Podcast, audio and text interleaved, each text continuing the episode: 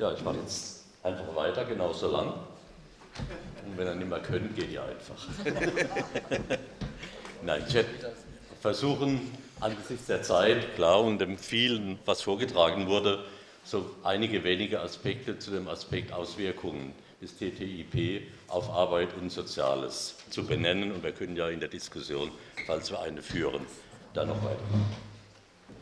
Ich denke, gerade aus Arbeitnehmersicht ist nochmal wichtig, die drei Heilsversprechen, die rausposaunt werden. Die Vorteile des TTIP. Wachstum, höhere Einkommen, Arbeitsplätze. Das sind natürlich ernstzunehmende, vielleicht Heilversprechen in Zeiten von hoher Arbeitslosigkeit, fehlendem Wirtschaftswachstum, Rezession von 10, 15, 20 Prozent in den südlichen, in den Staaten Südeuropas. Und wenn man uns die realen Verluste angucken, da hat Clement ja auch die Zahl gebracht, dass heute der Reallohn niedriger ist als 1994, auch bei uns hier trotz aller gewerkschaftlichen Stärke. Das heißt, aus Arbeitnehmersicht ist es wichtig, diese Versprechungen, die jetzt da rumgeistern, auf den Prüfstand zu nehmen. Ich will nochmal zurückkommen auf das Wachstumsversprechen. Für Europa 0,5 Prozent höheres Wachstum bis 2027. 0,5 geteilt durch 13 ergibt 0,03 irgendwas Prozent Wachstumssteigerung pro Jahr. Das ist ein Witz. Arbeitslosigkeit für Deutschland prognostiziert, die höchste Prognose, 181.000 zusätzliche Arbeitsplätze dadurch bis 2027. Das heißt, geteilt durch 13 wenn wir die niedrigere Prognose nehmen, wenn Produktivitätsfortschritte, die ja in der Regel arbeitsplatzvernichtend sind, wie wir wissen, seit 20, 25 Jahren dazunehmen, ne, dann bleibt da nichts übrig, wie zu erwarten.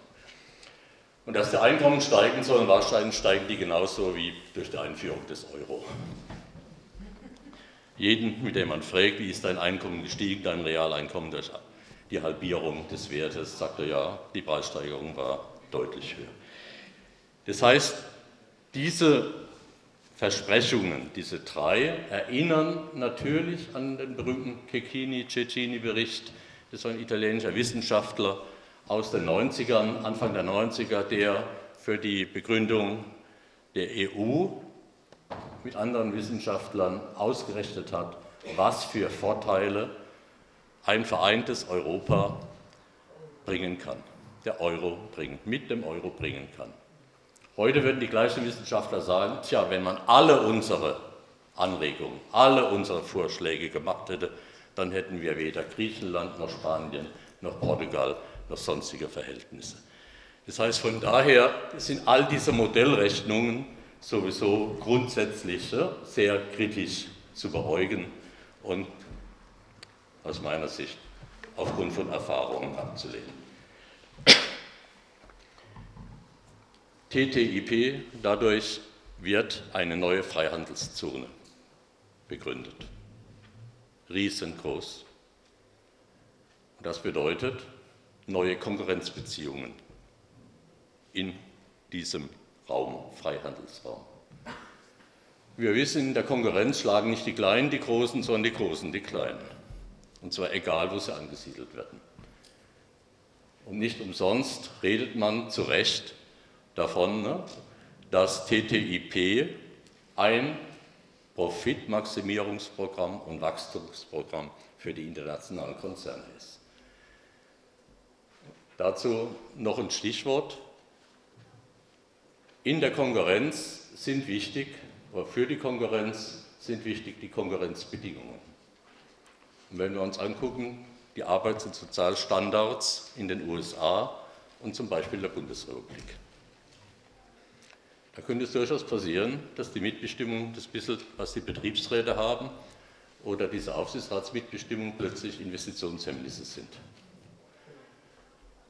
Wenn US-amerikanische Gewerkschaftsgesetze, Work Right to Work ja, in 25 von bisher 50 US-Staaten eingeführt. Das bedeutet nicht Recht auf Arbeit, ja, sondern Recht auf Arbeit ohne Belästigung durch Tarifverträge und Gewerkschaften.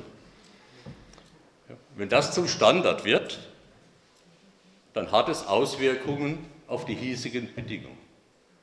Auch jetzt haben diese Right-to-Work-Gesetze Auswirkungen auf Ansiedelung von Kapitalien. Wenn wir uns angucken, dass die BASF in diese Staaten gegangen ist, dass Daimler-Benz in diese Staaten gegangen ist und andere.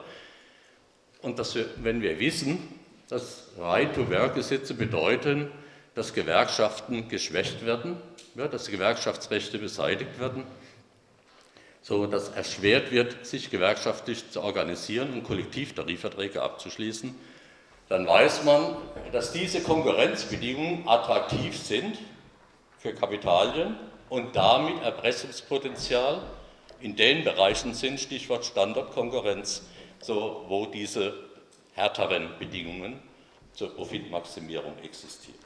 Das heißt, auch von daher ist da kein Segen zu erwarten. Und wenn wir uns angucken, warum, warum eigentlich soll mit diesen USA ein solches Freihandelsabkommen abgeschlossen? Hallo? Ist es weg? Einfach, okay, ich rede jetzt einfach weiter, viel lauter ein bisschen. noch immer hoch. Ich glaube, das braucht ein bisschen, um es wieder einzupendeln. Oh ja. Oh.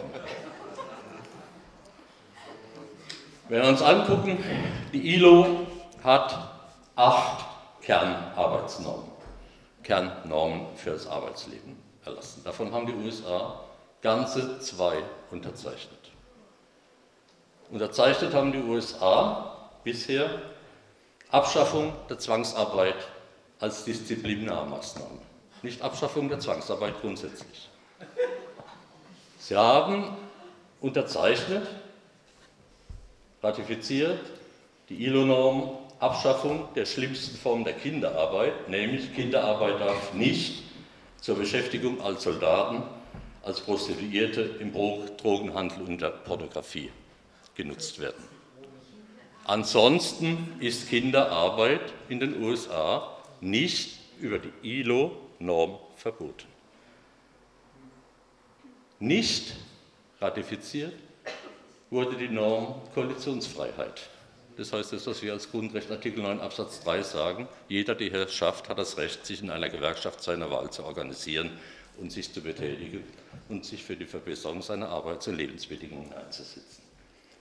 Nicht ratifiziert wurde die ILO-Norm von den USA auf kollektiv verhandelte Tarifverträge. Es ist ja kein Zufall, dass es immer Firmentarifverträge sind, mit allen Konsequenzen und Konkurrenzauswirkungen, die damit verbunden sind. Zwangsarbeit und Pflichtarbeit wurde nicht ratifiziert als Verbot davon. Und der Grundsatz gleicher Lohn für gleiche Arbeit für Mann und Frau wurde ebenfalls bisher nicht ratifiziert. Mindestalter,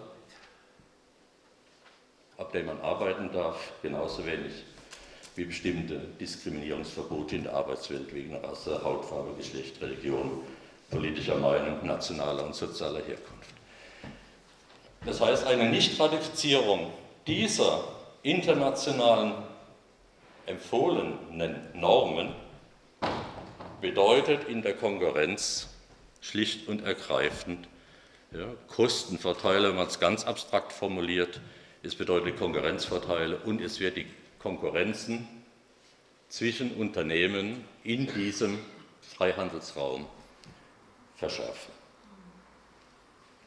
Und dadurch wird auch weit die weitere Kraft der Gewerkschaften, ne, sofern sie noch da ist, auch beeinflusst. Und insofern würde ich jetzt mal sagen, damit höre ich auf, mit Blick auf die Uhr sind auch nochmals schon wieder zehn Minuten gewesen, ne, als Anregung. So, ja. Dieses TTIP müssen wir durchdeklinieren, wirklich unter den verschiedenen Gesichtspunkten, die genannt worden sind, aber auch unter dem Gesichtspunkt, was für Folgen hat es für unsere Arbeits- und soziale Welt, in der wir leben wollen und arbeiten müssen. Danke.